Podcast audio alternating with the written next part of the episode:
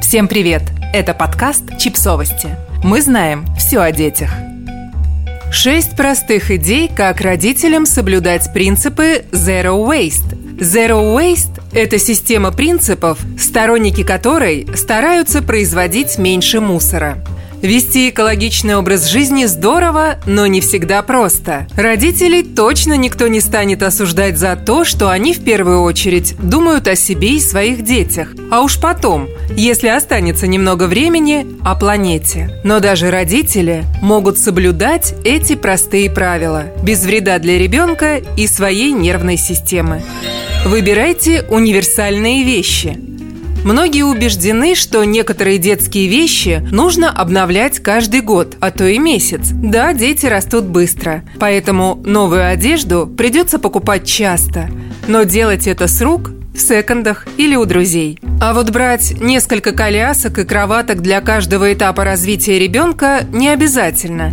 Есть универсальные коляски для всех возрастов. Отдельные коляски для разных сезонов также не нужны. Выбирайте более качественную, подходящую на все сезоны.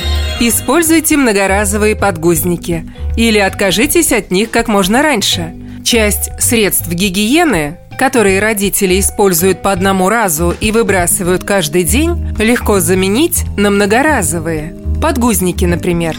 Откажитесь от материальных подарков. Подарить ребенку игрушку на праздник проще всего. Но праздников в году много, поэтому лучше вручать игрушки только на один из них – а на остальные выбирать что-нибудь другое. Родственники и друзья могут подарить ребенку подписку на образовательный сервис или онлайн-кинотеатр.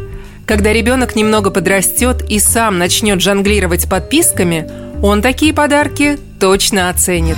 Обменивайтесь игрушками. Если старые игрушки уже надоели, отдайте их на благотворительность. Иногда игрушки валяются без дела, но отказываться от них ребенок не хочет. Предложите не просто отдать игрушку, а обменяться с другом или родственником. Наверняка у детей ваших близких тоже куча лишних игрушек. Так и ребенок с чем-то новым поиграет, и вам покупать ненужные игрушки не придется. Не покупайте слишком много бумажных книг. Вы можете скупать бумажные книги, оправдывая это тем, что бережете ребенка от экранов. Но нет ничего плохого в том, чтобы пораньше перейти на электронные книги. Купите ребенку электронную читалку. Они не так вредны для зрения. Или приучите его слушать аудиокниги. Так появится и еще одна идея для подарков – Подписка на книжный сервис. А если вы с ребенком не можете жить без шелеста страниц, то берите бумажные книги в библиотеке. Выбирайте товары без упаковки.